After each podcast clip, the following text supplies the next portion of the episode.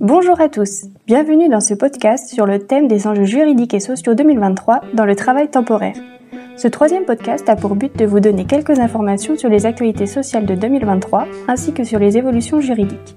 Je vous parlerai par la suite de mon rôle auprès des conseillers slash intérim que j'accompagne chaque jour en tant que gestionnaire de compte depuis mon arrivée en août 2022.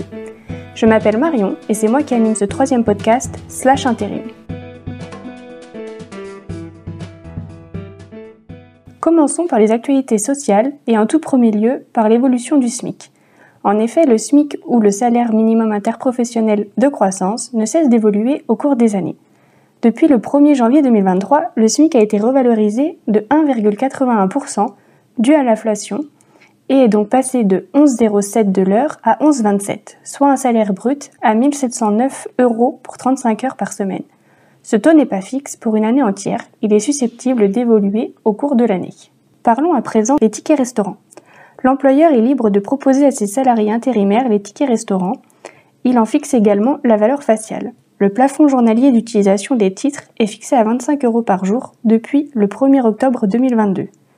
L'employeur qui fournit les titres restaurants doit prendre à sa charge entre 50 et 60% de la valeur du titre.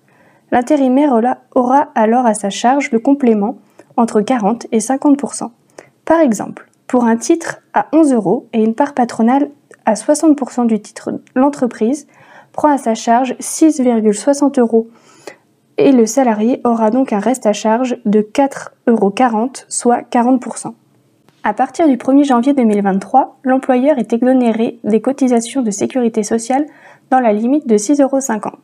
La valeur du titre ouvrant droit à cette exonération maximale est comprise entre 10,83 euros et 13 euros. Par exemple, l'employeur prend à sa charge 50% d'un titre pour un ticket restaurant à 15 euros. La part patronale exonérée sera de 6,50, reste donc 1 euro de part patronale non exonérée. Pour continuer sur les indemnités repas, penchons-nous sur les paniers repas et les évolutions 2023. Pour rappel, chaque salarié bénéficie d'une pause de 20 minutes après 6 heures de travail, dont il profite généralement pour déjeuner ou dîner. Il ne peut pas toujours rentrer déjeuner à la maison, il ne dispose pas non plus d'une cuisine sur son lieu de travail, ou bien il est contraint de prendre son repas sur place ou au restaurant. L'entreprise a donc l'obligation de mettre en place ce système des paniers repas. Chaque employeur décide du montant du panier repas qu'il souhaite donner à ses salariés, sous réserve du minimum de la convention collective. Sur ce montant global, il y a une part exonérée de cotisation qui est de 9,90 euros depuis le 1er septembre 2022, puisqu'avant cette limite d'exonération était de 9,50 euros. Cette part dite non assujettie peut être complétée par une partie assujettie qui sera donc soumise à cotisation si l'employeur souhaite donner à ses salariés un panier plus conséquent que 9,90 euros. Prenons un exemple pour que ce soit plus clair. Pour un panier d'un montant de 12 euros, la part exonérée de cotisation s'élèvera à 9,90 euros. Il y aura donc 2,10 euros de soumis à cotisation.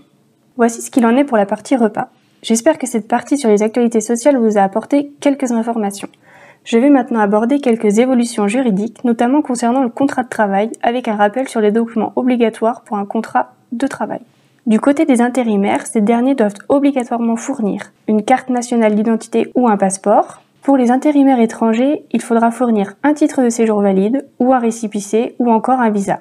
Pour rappel, il faut faire une demande d'authentification du titre de séjour, récipicé ou visa en préfecture avant de pouvoir faire travailler un intérimaire étranger. Il faut compter environ 48 heures de délai. Nous demanderons aussi à tous les intérimaires la carte vitale, un RIB à leur nom et un justificatif de domicile. Selon les postes, nous pouvons également demander des, des habilitations électriques par exemple, des CACES, des extraits de casier judiciaire ou encore des permis de conduire. Du côté des entreprises, nous demandons seulement le contrat cadre avec un RIB et l'accord LCR si le paiement est par LCR magnétique. Suite à ce rappel sur les documents obligatoires pour un contrat, parlons un petit peu de la souplesse. La souplesse permet donc de stopper ou bien prolonger de quelques jours un contrat de travail temporaire avec une date de fin. Pour un contrat de moins de 10 jours, il y aura deux jours de souplesse positive ou négative. Pour un contrat de plus de 10 jours, il faut compter un jour tous les 5 jours de contrat. Attention, il ne peut pas y avoir plus de 10 jours de souplesse négative maximum. Par exemple, pour un contrat qui commence le lundi et qui se termine le vendredi de la même semaine, cela fait donc 5 jours de contrat, la souplesse sera donc de 2 jours. On peut arrêter le contrat à partir du mercredi soir, soit deux jours avant la fin contrat, ou bien prolonger le contrat jusqu'au mardi de la semaine suivante, soit deux jours après la fin du contrat. Concernant les contrats, je vais conclure cette partie en faisant un rappel sur les ruptures de contrat. Pour qu'un intérimaire puisse mettre fin à sa mission avant la date de fin de son contrat, il doit envoyer un courrier ou un mail. Si l'entreprise souhaite mettre fin à sa mission hors de sa période d'essai ou de souplesse, le client prend le risque que l'intérimaire réclame le règlement des heures qu'il aurait dû effectuer. Nous avons pu voir ensemble quels étaient les enjeux juridiques et sociaux pour cette année 2023 dans le travail temporaire, avec de nouvelles informations indispensables à connaître en ressources humaines. Dans la dernière partie de ce podcast, je souhaite vous présenter mon quotidien et l'accompagnement auprès des conseillers chez Slash Intérim. En tant que gestionnaire de compte, voici de quoi se compose ma semaine. Lorsque les conseillers nous envoient des contrats, nous devons obligatoirement vérifier tout ce qui va, être document, garantie, taux coefficient, motif, justificatif, horaire, nombre d'heures, en bref, tout ce qui va constituer le contrat. Et par la suite, nous les éditons. Suite à cela, nous relançons les intérimaires ainsi que les clients pour qu'ils puissent signer leurs contrats respectifs sur Armado. Chaque semaine également, nous recevons les relevés d'heures des intérimaires par les clients.